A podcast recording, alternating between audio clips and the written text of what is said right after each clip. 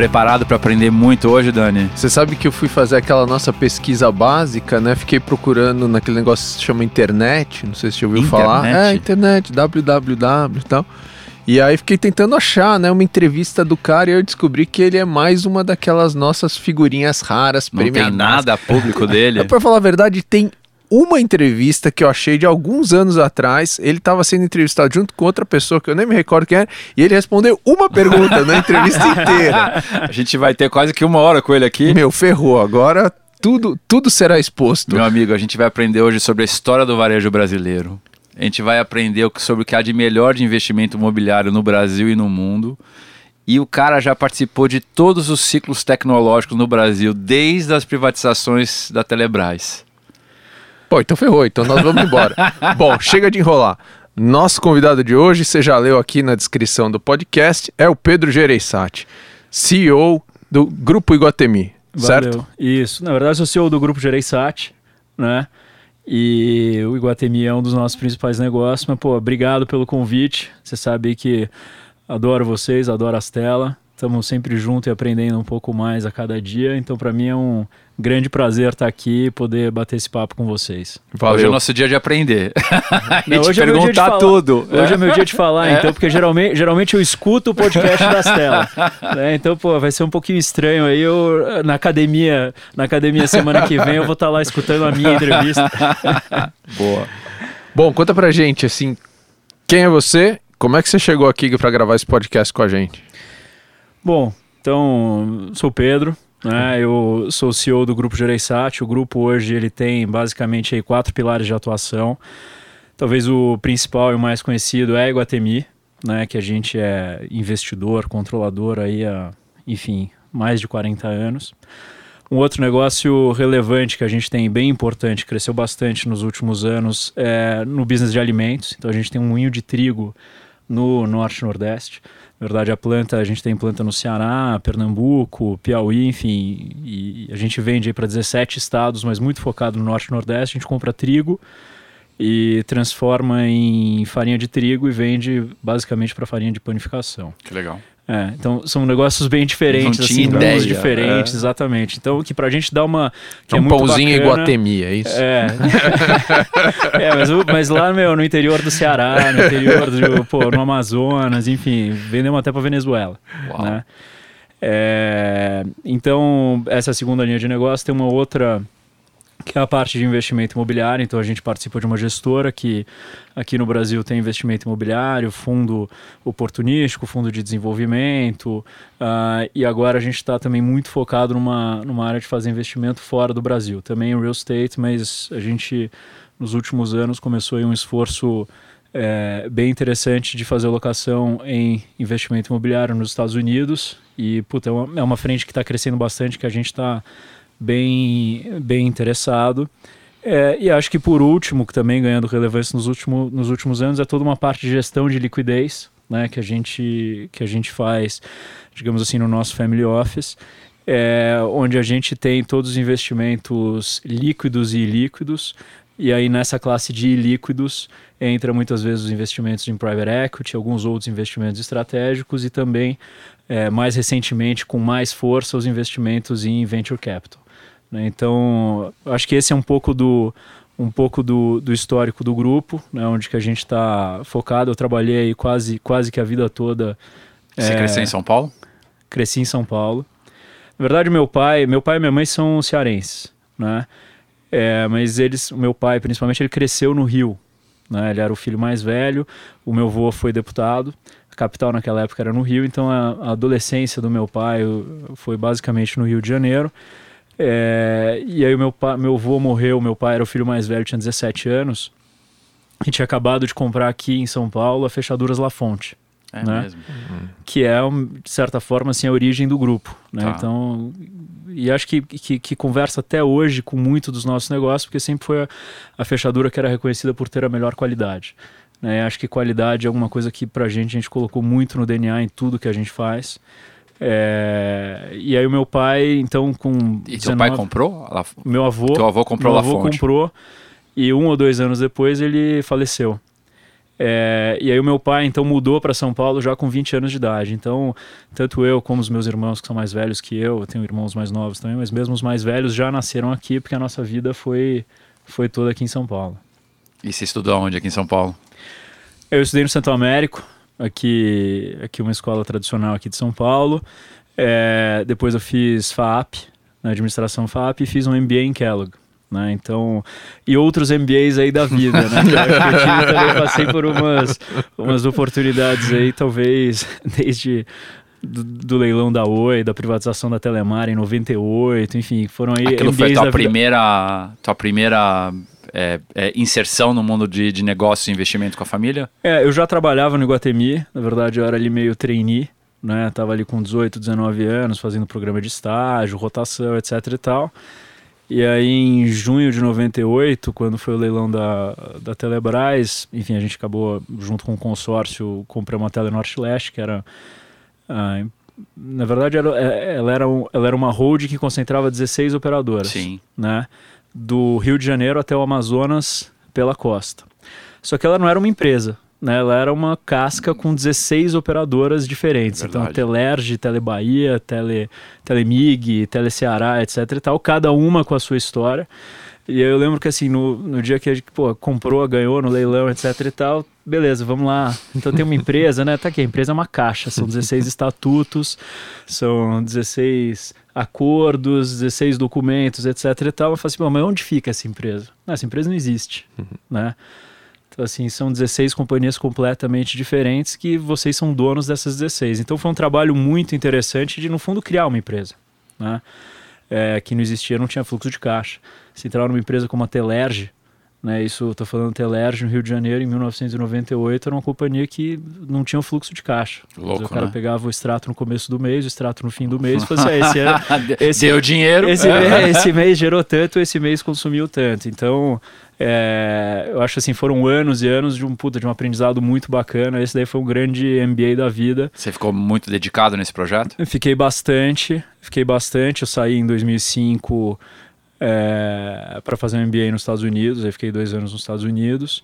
É, quando voltei, é, era um momento que estava começando o fortalecimento do mercado de capitais aqui no Brasil. Sim. É, então a gente viu a oportunidade de abrir o capital da Iguatemi. A Iguatemi a foi, foi, a primeira empresa de shopping que, que foi para a bolsa, que fez o IPO. E aí então eu fui para a Iguatemi para ser o CFO da Iguatemi. Aí eu saí de, de telecom, fui para a Iguatemi, estruturamos, fizemos um IPO, fiquei lá quase dois anos. E aí depois tive que voltar de novo por conta dos movimentos de consolidação na Oi até a nossa venda do controle, a gente saiu, do, a gente controlou a companhia até 2011. Em 2011 a gente vendeu para Portugal Telecom, é uma, uma parcela do controle, né, ficou numa parte com o controle e a nossa saída integral foi em 2013. Né? Então, nesse período aí de 98 a 2013, boa parte do tempo foi nesse, nesse ambiente de telecom, tecnologia, internet, enfim, bastante coisa divertida. E como que foi ali em 2013 é, é, voltar para o grupo e, e, e, coordenar essa, essa mudança de tudo que você fez nesses últimos 5, 6 anos? Acho que foi, foi um movimento natural, porque de certa forma assim, completou-se um, um, ciclo, né? Uhum. Dizer que telecom no Brasil, eu acho que é um, é um negócio muito difícil. Né? Eu chegava a brincar lá nas minhas discussões internas que telecom era o, o, o segundo pior setor de investimento no mundo, especialmente no Brasil. Pior né? do que a companhia aérea? É, eu, dizer que era melhor que a companhia aérea, porque não tinha nem o câmbio, nem o petróleo. Né? Verdade. Né? é, mas pior que o jornal impresso né? Porque pelo menos o jornal impresso ali tipo, é, um, é um negócio de certa forma em declínio, mas que Sim. não exige você estar tá constantemente Cap... aí com capital. Claro. E a gente no Brasil, cara, você capital extremamente intensivo, com CDI mais alto do mundo na época. É um business regulado, extremamente regulado, com uma dinâmica de competitiva, onde você, você competia com o Slim, que era o cara mais rico do mundo, Sim. Né, que tinha até o Max e o monopólio no México, você tinha uma telefônica que, que captava em euros, então, enfim, É, e um negócio que foi se transformando ao longo do tempo, porque você começou sendo ali um negócio de telefonia fixa e depois você competia com as móveis, com cabo, com televisão, é, com Apple, Google, Netflix, porque no fundo, de certa forma, você está competindo pelo bolso do, do consumidor. Né? Então, então foi, foi um ciclo que foi completado e para mim foi, foi muito bacana quando a gente conseguiu fazer essa transação com a Portugal Telecom, é, integrando, entregando para uma companhia que, que era reputada, que tinha assim, um, um bom management. É, e aí foi natural voltar para dentro de casa, começar a olhar outras coisas, é, consolidar os nossos investimentos em shopping, imobiliário. Por um período também acabei saindo do grupo e tive um convite, fui trabalhar no BTG. Que legal. Né? Então fiquei lá durante dois anos como, como sócio do BTG. É, até que, pô, passada essa fase, acho que foi natural voltar para dentro de casa e, e, e, retomar tudo isso aí que a gente tem conversado e essas verticais que a gente está olhando, esses diferentes negócios. Deixa eu pegar um gancho aqui. É, em que momento o Venture Capital começa a, a, a, entrar no teu radar e efetivamente fazer parte da carteira de investimentos da família? Cara, eu acho que a gente teve vários momentos, né, e fases diferentes de olhar assim o Venture Capital é, como estratégia. Acho que primeiro e mais importante, assim, empreendedorismo sempre foi um valor muito forte da nossa família, uhum. né? Então é, é, algo que meu pai carrega muito forte com ele, quer dizer, ver uma oportunidade, se estruturar, querer fazer, querer crescer. É, então a gente acho que sempre teve isso, é algo que a gente inclusive nutre como os valores da família, te, passa, tenta passar para as próximas gerações, nos trabalhos que a gente faz de desenvolvimento, etc.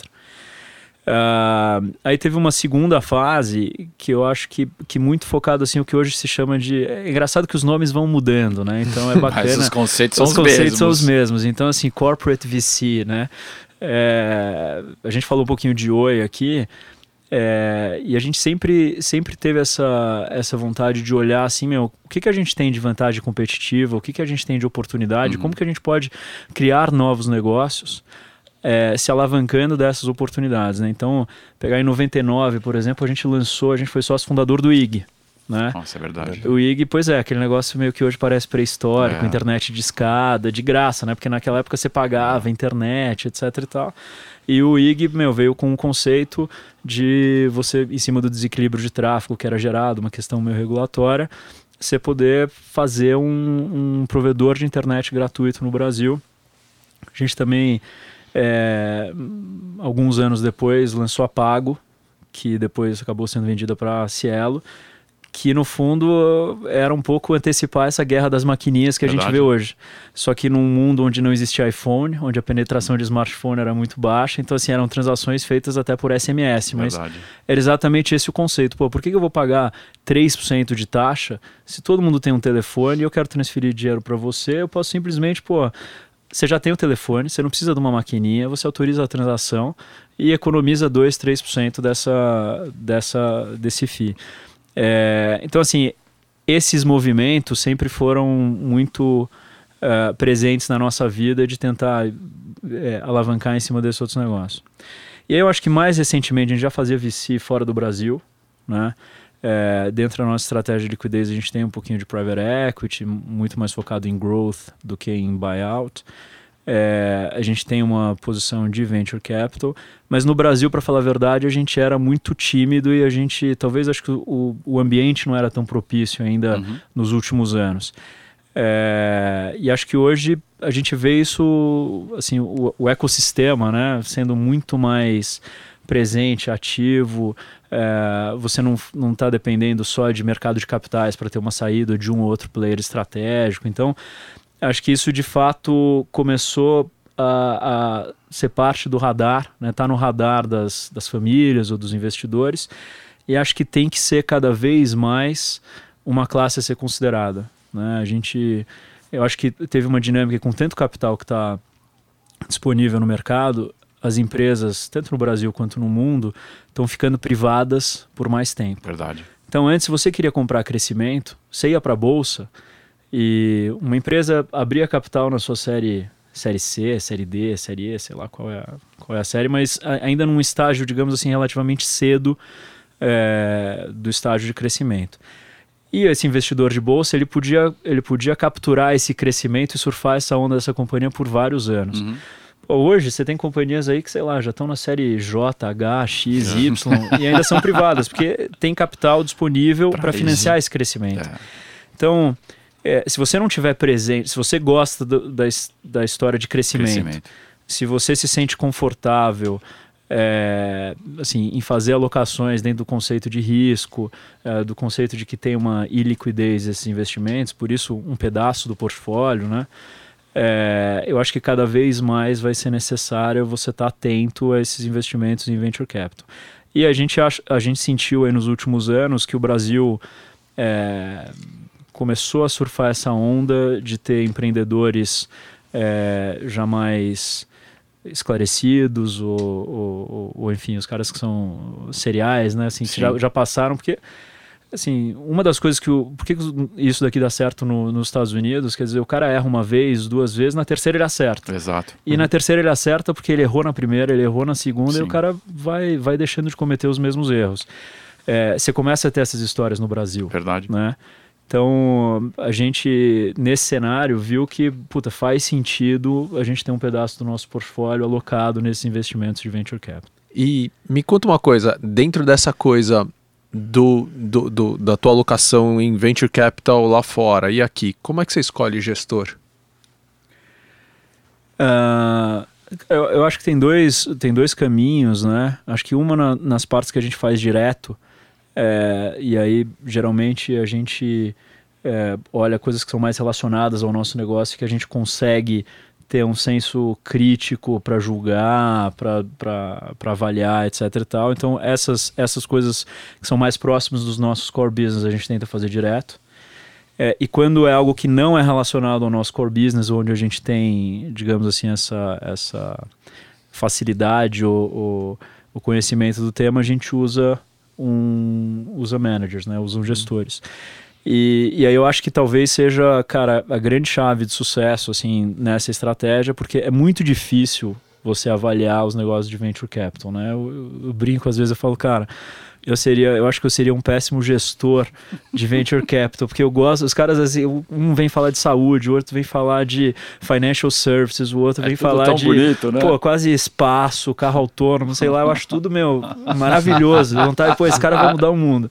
Né? E, e, e, de fato, cara, assim, você precisa de alguém que esteja é, 100% do tempo dedicado, que consiga avaliar as histórias, consiga entender o que, que já deu certo, o que, que já deu errado, quer dizer, o, o quanto o empreendedor, saiba julgar o empreendedor, né? Quer dizer, porque Sim. no fundo é uma arte também, aí um, um- uma ciência, sei lá, né?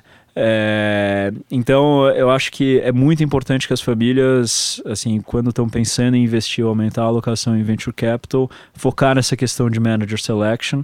E acho que, meu, vale a pena gastar tempo, conhecer as pessoas, conhecer os gestores, né? Quer dizer, como a gente se conhecia, né, há Claro. tanto tempo. E, sei lá, acho que eu conheço o Edson há.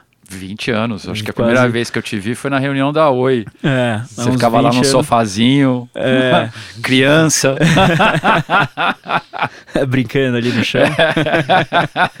E- mas é isso, quer dizer, você- vai, vai ganhando confiança, você vai vendo as pessoas, você vai trocando ideia, etc e tal. Então, é, e o nosso, eu acho que essa, essa é uma parte fundamental para quem quer aumentar uma alocação em venture capital, é escolher bons gestores e, e pessoas que meu acabam se identificando também que não são de novo. Né, voltando na, na questão de modismo, Sim. na questão do o cara que vai comprar um negócio que é de alto crescimento, mas que eventualmente puta, tá sempre dependendo daquela próxima rodada. Então, eu acho que é fundamental você ter esse, esse conhecimento de ter ali alguns gestores que você pode confiar para executar essa estratégia. E quanto tempo demora, é, nos dois casos, para você tomar uma decisão de investimento direto numa startup e em um fundo? Cara, eu- acho, eu acho que vai muito de família, né? Claro. De cada, cada família, como que isso se encaixa dentro do perfil de investimento.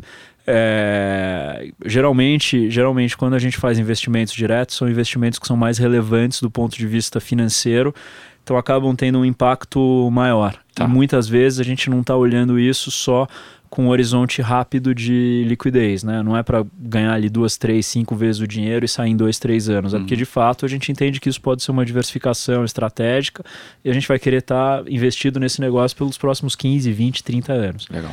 Então, eu acho que a, o investimento em fundos ele acaba sendo um pouco mais simples é, para essa tomada de decisão, Tá.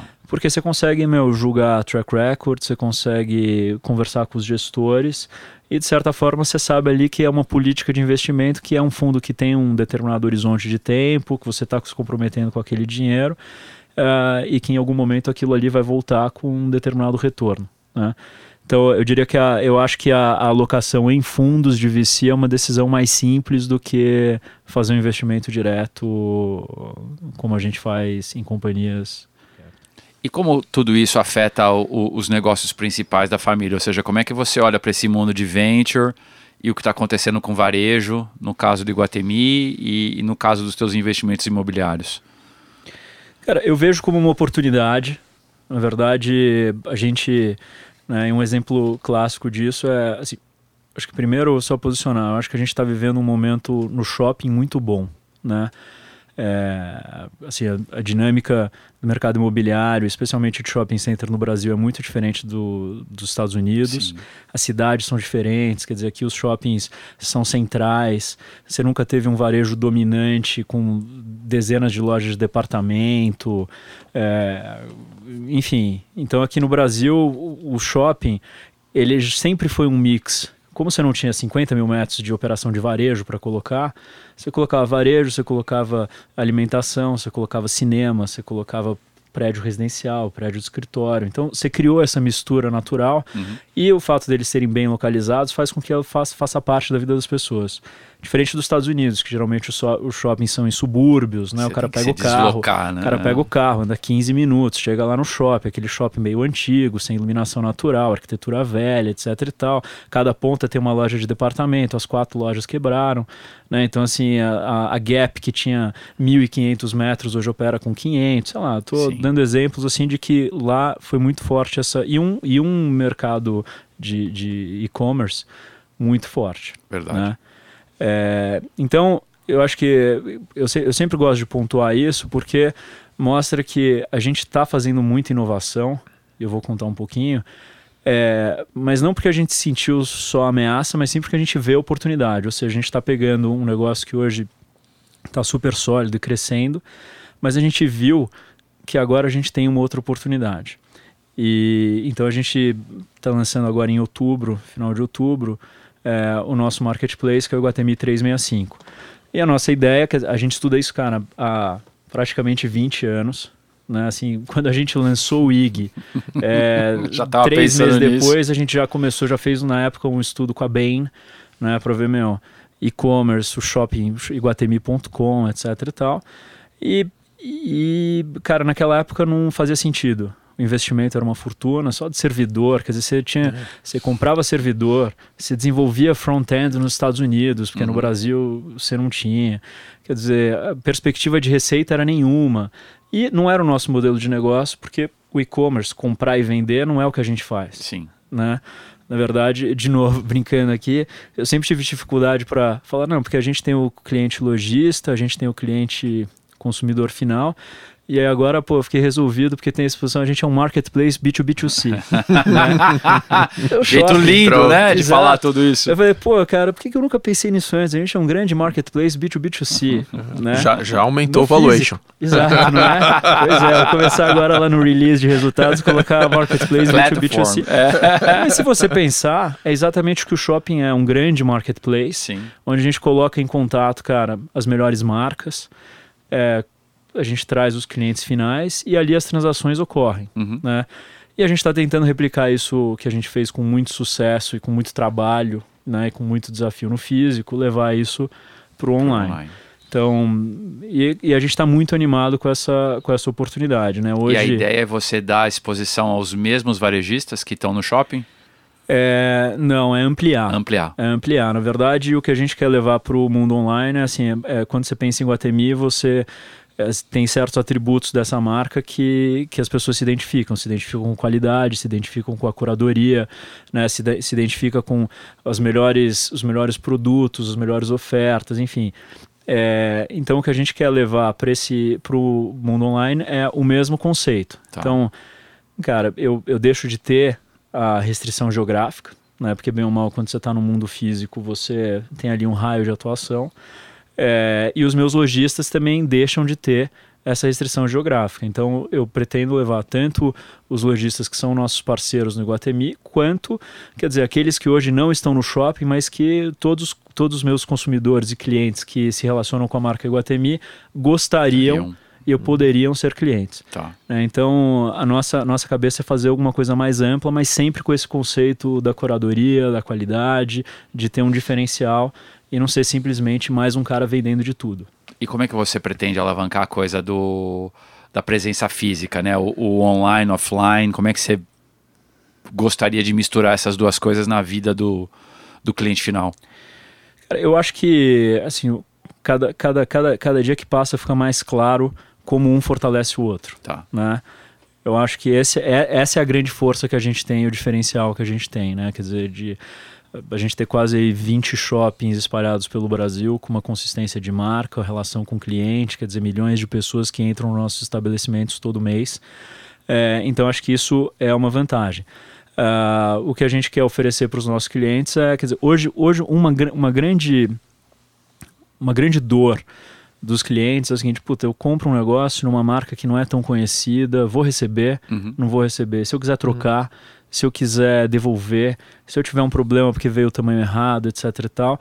Cara, então a gente a gente pretende fazer essa isso de uma forma muito fluida, quer dizer, o cara pode comprar no online e buscar no, no shopping, pode é, é, trocar mercadoria no shopping, se tiver que devolver, vai lá e encontra a gente. A gente pretende ter guide shops é, nos nossos shoppings onde a gente não tem uh, enfim, fora de São Paulo, etc e tal. Então, a gente, a gente vai quer fortalecer muito essa sinergia e a gente acha que a gente vai também para os nossos lojistas oferecer para eles um mercado que é um mercado que vai além dessa restrição geográfica é, e para os nossos clientes o melhor do que está e do que não está no, no Iguatemi físico, né?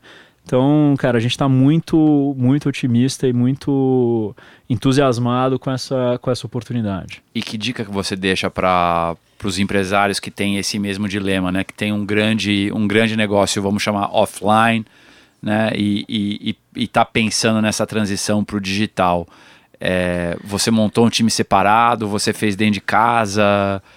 É, qual que é o, montou, o teu playbook para isso? Na verdade, assim, eu acho que a primeira.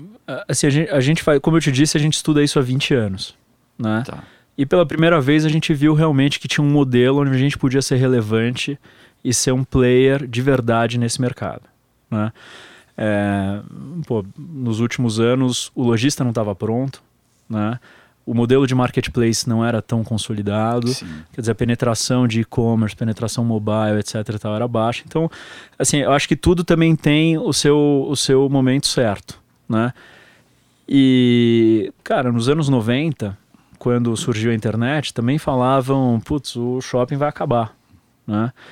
E nos anos 80, quando surgiu o videocassete, eu lembro do meu pai contando a história tipo, de um sócio dele falando o seguinte: ah, não, não vamos ter, não vamos mais colocar cinema no shopping, porque agora com o videocassete o cinema vai acabar. e, cara, nada disso aconteceu. Então. Acabou o videocassete. É, exatamente. Acabou, o cinema continua. cinema, porque as pessoas, meu, querem, enfim, tem, elas não vão só para comprar, elas vão lá para se relacionar, para ver, pra ver gente, sair de casa, etc e tal. É, mas eu acho que a primeira é um pouco fugir desses modismos. Tá né? E não fazer as coisas assim por Só desespero, porque, tá na moda. porque puta, estão falando, etc e tal, o negócio vai acabar, preciso me mexer rápido. É, a segunda, eu acho que é começar pequeno, né? Assim, a gente a gente resolveu, a gente contratou um time, a gente trouxe recursos para dentro de casa, é, a gente começou aos poucos, então assim, a gente não saiu aí, ah, vamos desenvolver uma plataforma, vamos uhum. trazer 200 pessoas, vamos gastar 200 milhões em marketing, não cara, vamos fazer o seguinte, vamos step by step, e à medida que certas premissas e milestones vão se confirmando, a gente vai tendo mais confiança para crescer e aí sim investir. Então, é algo que a gente veio, tipo assim, fortalecendo o time, fortalecendo o gasto em marketing, fortalecendo é, estrutura uh, ah, para o lançamento. Mas você não sai assim fazendo um. se comprometendo com um negócio gigantesco sem ter certeza que, puto, que as marcas toparam. Né, que o sistema está funcionando, que a tecnologia funciona. Então a gente já está aí fazendo, fazendo teste há bastante tempo e, e cada vez que passa, isso, isso vai nos dando mais confiança para investir é, recurso, tempo, dinheiro. Então, voltando à sua pergunta de estrutura, a gente fez uma estrutura separada, tá. com um budget próprio, né? É, tentando tirar assim do, do daquela competição ou daquela briga ali do orçamento para fechar o orçamento Sim. do fim do ano precisa cortar dois ou três ali quer dizer a gente meio que blindou é, esse negócio porque entende que ele é uma aposta para o futuro, né? É, mas, é, mas a gente agora é que vai, com o lançamento, é que vai tangibilizar isso e ver como é que a gente vai operar. Mas se, se apoiando nas, nas alavancas que a gente tem, né? nas Sim, relações com o lojista, na marca, nessas, nessas, nesses atributos que têm valor e que são diferenciais para colocar a gente no jogo. Legal. É, cara, a gente falou de um monte né, de, de, de, de organizações e de negócios que, que, que foram feitos para durar décadas, né? Então, desde La Fonte, né? É, mas, obviamente, Iguatemi como, como o melhor exemplo é, que acho que tem uma capacidade de reinvenção ao longo das décadas muito grande, né? É, obviamente o mercado de varejo hoje é completamente diferente de, de, de quando, quando vocês abriram. Que dica que você daria para um empreendedor que está começando a sua jornada hoje, né, nesses valores básicos de, de, de construir negócios que vão durar? Cara, eu acho que qualidade. Porque é uma coisa que para mim não era óbvia ao longo assim da minha e qualidade imagino não, não quer dizer que está vendendo só para para AAA não, né? Não exato. É, é, é, cara é qualidade em vendendo farinha de trigo para o seu animal. é, padeiro no Nordeste. Tá. então assim é a, e a qualidade é aquilo que ele entende como qualidade é saber que cara ele pode contar e que vai ter sempre aquela constância como é que funcionam as coisas etc sensacional. E, e por que, que eu digo isso? Porque assim, ao longo da trajetória, você é levado a fazer escolhas onde em algum momento você tem que abrir mão de qualidade, né? Para crescer mais rápido, pra... e assim, faz parte, né? Assim, você não Essa consegue dança. esse tripé um ah. pouco que eu, que eu brinco assim, a gente olha, o negócio é, é qualidade, crescimento e rentabilidade, né? Tá. Esse tripé assim, é é muito fácil você ter um é difícil você ter dois e é muito, muito difícil Impossível você manter os três, os três né? né? Mas é possível. Mas você tendo ele em mente, qualidade, crescimento e rentabilidade, é... eu acho que é como a gente gosta de olhar para os nossos negócios. E algumas vezes que a gente foi levado em outros negócios a deixar a qualidade, digamos assim, num segundo plano, a gente se arrependeu. Né? Então, na vida do empreendedor é óbvio que, cara, a gente sabe a dificuldade que, que você tem quando você está criando um negócio, você precisa fazer, precisa resolver, você não tem estrutura, você não tem time, você não tem processo, você não tem sistema. É, mas assim, coloca o seu cliente na, na sua frente, pensa que, meu, se você errar uma vez, duas vezes, etc., vai ser muito mais difícil você consertar e mais caro você consertar depois. Animal. Então, e é uma coisa que não era tão natural para mim há 10, 15 anos atrás, etc e tal. Mas então, é uma coisa que já vinha do teu pai? É uma coisa que veio muito do meu pai. É... Principalmente nos outros negócios. Meu irmão tem muito isso tocando shopping, né? Quer dizer, assim, atenção ao detalhe, atenção ao projeto, meu, não economizar aqueles 5%, 10% para fazer mais barato, fazer uma coisa que realmente vai impressionar o, o cliente. É, mas eu vi isso muito em outros negócios onde você acaba abrindo mão disso e depois a dor que te dá no longo prazo. Né? Então, eu acho que para mim hoje essa questão de qualidade, se eu tivesse que privilegiar, é, assim, escolher um atributo e de novo, né? Não é só fazer qualidade, é qualidade, é crescer E- e rentabilidade. rentável. pô. Então, tem que fazer as três, não E é você, acabou de resumir como a gente vai começar a avaliar as startups daqui em diante. Isso sim é playbook. É. Bom, vamos lá. Ping-pong. Vamos lá. Pedro, o que você tá lendo? Então, eu acabei de ler o Principles do Ray Dalio. É, achei bem bacana. Uma aula assim, não sei se aplica a todas as culturas, mas de No geral. É, no geral, radical transparency, radical truth, assim, achei achei interessante como uma aula, como uma aula de alguém que passou também por vários ciclos e eh, altos e baixos. Quem te influenciou? Acho que quem me influenciou, sem dúvida, meu pai, né, na questão do empreendedorismo. É, E eu acho que indiretamente, porque ele também sempre foi um cara assim. Meu pai nunca foi aquele coach, sabe? Sim. Não, filho, vem aqui, eu vou te mostrar como é que faz, etc. E tal. Eu falo assim: ó, a gente tá fazendo um negócio lá, vai lá e toca isso, né? E óbvio que sempre com muito, quer dizer assim, olhar atento a, a risco, né? Quer dizer, tem alguma dúvida, volta aqui, fala, etc e tal. Então, sem dúvida, eu acho que ele me deu muita liberdade para agir é, e, e interagir com muita gente em alto nível, que também foi fundamental, assim, no meu processo de crescimento, de amadurecimento. Então, acho que acho que seria justo aí fazer Legal. essa, essa referência aí. Uma fonte de informação? Fonte de informação. Cara, eu hoje escuto muito podcast, né? Obviamente do Astela, que tá na minha, tá na Quais minha são os lista. outros que você, gosta de escutar? Cara, eu gosto muito do Pivot, Tá. do Scott Galloway e da Cara Swisher. Muito bom. Uh, A16Z, eu também escuto bastante, não só o podcast, mas também como referência ao site, materiais, etc e tal. É, animal. É, e, de, e de uma mídia mais tradicional, assim, é Fortune e Financial Times. Né, eu acho que são leituras que sempre, cara, te... é, são importantes você ver o que está acontecendo no mundo de uma forma ampla e sempre tá olhando para essas coisas e vendo, meu, o que, que eu posso ter de ideia, o que, que eu posso construir em cima, o que, que as outras pessoas estão fazendo. Então eu gosto bastante aí dessas, dessas fontes. Um ritual no teu dia a dia de trabalho que você não abre mão? Um ritual. Cara, eu acho que, assim, de alguns anos pra cá, né? É, algo que eu comecei até lá no BTG. é, eu acho que começar. A minha semana ela começa meio que no domingo à noite, né? Então eu, tipo, organizo a minha agenda. Mas acho que mais do que organizar a minha agenda, assim, eu, eu, eu, eu gosto, assim, à noite de já começar a fazer alguma coisa para na segunda-feira já, já continuar, né? Então, já é começar a ler um documento, já é começar a comentar alguma coisa, responder os e-mails, etc e tal. Ou seja, eu, não eu tem um sinto- armap na segunda. Eu né? sinto que na segunda-feira eu- eu- na segunda-feira eu já chego lá meio cobrando a, milhão. galera. Então, os caras pô, segunda de manhã. Apavorando.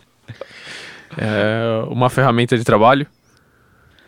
Ferramenta de trabalho, cara, acho que o- hoje em dia, né, o, o telefone, mas eu, eu uso o Evernote, né? Eu gosto bastante do, do, do Evernote, para mim, assim, nas reuniões, para tomar nota, sincroniza com todos os meus devices, etc e tal. E tanto para coisa de trabalho quanto para coisa pessoal, Pessoal. hoje em dia, é aquele negócio, você sabe que você tem todas as suas, todos os seus Sua notes, memória. arquivos, etc e tal, puta, seja em casa, no trabalho, no seu telefone, sincronizado. Então, É, a gente vende bem o Evernote aqui nesse podcast. Ele só longe não- a ferramenta mais citada Ele sempre. só não manda uma licença grátis pra gente. É, Pedro, acho que nessa tua trajetória certamente você recebeu de alguém ou mesmo desenvolveu um, um aprendizado de negócios que você deve estar passando pra frente toda hora. Que aprendizado é esse? Além da qualidade. Além da qualidade, pois é, valeu. Valeu. Não, eu acho que, meu, é... Eu acho o seguinte, que você... Eu acho que a qualidade, sem dúvida, esse foi um aprendizado que, que foi adquirido, assim, né? Sim. Vai deixando com casca. É, E eu acho, eu acho o seguinte, cara, você tem que fugir um pouco desses modismos, né? Esse negócio, assim, pro bem e pro mal. Sim. Ah, eu vou fazer isso e, putz, eu vou acabar com a competição. Eu vou fazer isso, se eu não fizer, os caras vão me comer. Se eu não fizer... eu- cara, nenhum são esses extremos. Eu acho que, que você tem que pensar com o seu negócio, com a sua estratégia, com seus atributos, com seus diferenciais, assim, o que, que você tem que fortalecer e olhar isso sempre como com oportunidade de negócio. Né? Então, assim, a gente, a gente olha muito essa questão de dizer assim, meu, o que, que eu posso fazer de novo agora? Né? O que, que eu posso fazer na frente dos outros? E como é que eu posso fortalecer o meu negócio e ir criando essas vantagens competitivas que você vai pouco a pouco, depois de 10 anos, você criou uma por ano, uma a cada dois anos, você tem cinco, seis, sete coisas que te deixaram muito mais forte. Então, foge desse modismo de tudo vai acabar ou vai dar tudo certo. E, meu, a vida é, é, é, muito mais simples e é muito mais um dia a dia de fazer as coisas bem feito do que essas grandes explosões aí de gurus e conhecimento. Animal. Muito bom. Legal. Então, esse aqui, obrigado, Pedro. Esse aqui foi mais um Valeu. episódio do Astela Playbook. Se você gostou desse episódio ou de qualquer um dos episódios que a gente tem em todas essas plataformas, deixa um review pra gente lá no iTunes. Me disseram que isso ajuda lá, a gente vai ficar famoso e tal. Enfim, e até